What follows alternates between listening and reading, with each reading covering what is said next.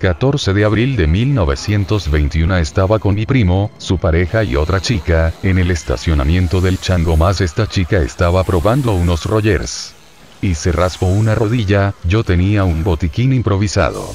Mientras le hacía los primeros auxilios, su amiga se había alejado para ver una pantalla en una de las vidrieras que daban al estacionamiento.